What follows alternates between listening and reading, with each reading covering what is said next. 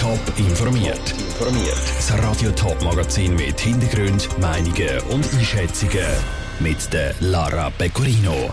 Flugzeuglärm rund um Lomis. Die Motorfluggruppe Thurgau feiert ihren Geburtstag gross. Und Diskussionen rund ums Präsidium. Die FDP Schweiz hat noch keine Nachfolge von der Petra Gössi. Das sind Themen im Top informiert. Gewisse lassen Korken knallen zum Geburtstag oder singen das Geburtstagslied. Wenn aber eine Fluggruppe ihren Geburtstag feiert, dann kann es auch mal ziemlich schädern. Und statt Konfetti fliegen dann auch ein Haufen Flugzeuge durch die Gegend.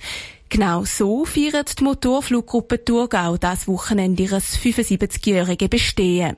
Plant ist nämlich eine fulminante Schau auf dem Flugplatz Lomis im Kanton Thurgau. Jonas Mielsch. Der Flugplatz Lomis wird für da Wochenende in eine richtige Festmeile umgewandelt. Foodstände und weitere Gastroangebote sorgen für die Verpflegung.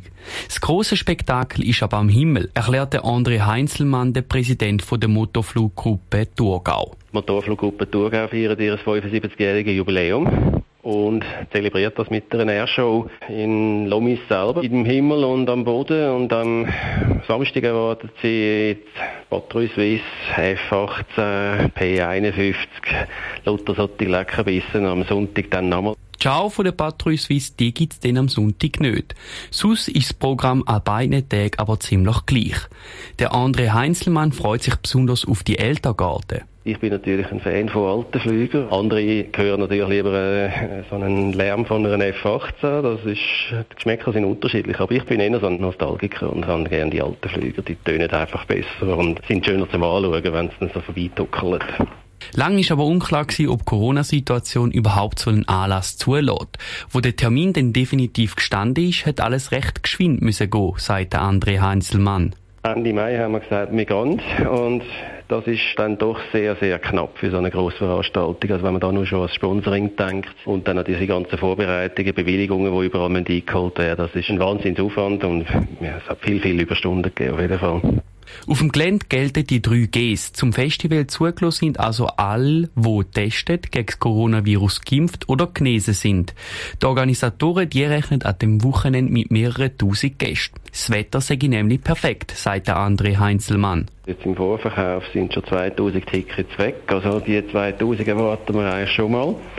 Und was jetzt natürlich noch die spontanen Schönwetterbesucher äh, anbelangt, ist noch schwierig zu einschätzen, aber wir gehen schon von 4.000 bis 5.000 Leuten aus beiden Tagen. Der André Heinzelmann im Beitrag von Jonas Mielsch. Die Vorbereitungen die laufen nach Plan, die Helfer die sind im Aufbau Endspurt. Heute ist das Gelände schon vom Inspektor vom Bundesamt für Zivilluftfahrt unter die Lupe genommen worden, um sicherzustellen, dass alle Sicherheitsmaßnahmen und Regeln ordentlich eingehalten werden. Wer übernimmt das FDP-Parteipräsidium von der Petra Gössi? Die Frage ist noch nicht geklärt. Bis am Sonntag haben Interessierte Zeit, ihre Kandidatur einzureichen. Bis jetzt ist ein Absage nach der anderen gekommen. Aber was müsste der Nachfolger oder die Nachfolgerin denn alles mitbringen? Unser Bundeshausredakteur Dominik Meyerberg ist dieser Frage nachgegangen. Öffentlich Interesse bekundet hat der St. Gauer FDP-Nationalrat Marcel Dobler. Er hat klar gemacht, dass für ihn nur ein Co-Präsidium in Frage kommt, zusammen mit jemandem aus der Romandie. Als Kronfavoritin gehandelt worden ist Jacqueline de Quattro, die sich jetzt aber im Metamedia-Interview aus dem Rennen genommen hat. Eine Absage hat so vor Susanne Vincent Stauffacher gegeben und gerade heute Mittag meldet die Tagesschau, dass der Damian Müller nicht kandidiert. Nach der Amtszeit von Petra Gössi steht die Frauenfrage nicht im Zentrum, sagt die Politologin Martina Musson von GFS Bern. Es war jetzt eine Frauenspitze. Gewesen. Sie hat relativ viel Angriffsfläche geboten, Partei intern. Also sie, ja, nicht alle mit ihrer Führung oder mit ihrem Kurs einverstanden gewesen. Das ist ja auch sehr offen ausgetragen worden. Und von dem her, ich glaube schon, dass der Druck in der Frauenfrage im Moment nicht immens ist, ja. Ein weiterer Aspekt ist, aus welchem Landesteil die neue Person an Spitze der FDP soll kommen. Seit dem Zusammenschluss von FDP und den Liberalen im Jahr 2009 sind der Fulvio Pelli Tessin, der Philipp Müller Aargau und Petra Gössi Schweiz am Ruder gewesen. Eine Person aus der Romandie, das würde eigentlich auf der Hang liegen, sagt Martina Mousson. Es ist allerdings so, dass FDP in der Deutschschweiz eher ein bisschen äh, eine Formschwäche erlebt hat in den letzten vier bis acht Jahre. Und darum haben gewisse Exponenten, Exponentinnen, vor allem auch aus der Westschweiz, relativ klar gesagt, dass sie auf eine Kandidatur verzichten. Ein weiterer offener Punkt ist, was braucht die FDP für eine Person? Eine, die einen klaren Kurs vorgibt oder vielmehr jemand, der vermittelt?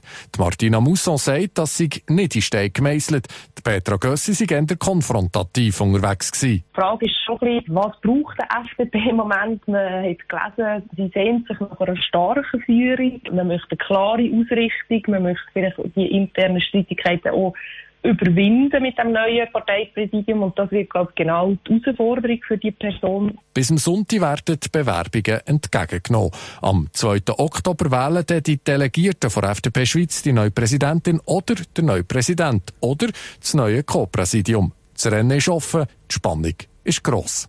Der Beitrag von Dominik Meyerberg. Top informiert, auch als Podcast. Mehr Informationen gibt's auf toponline.ch.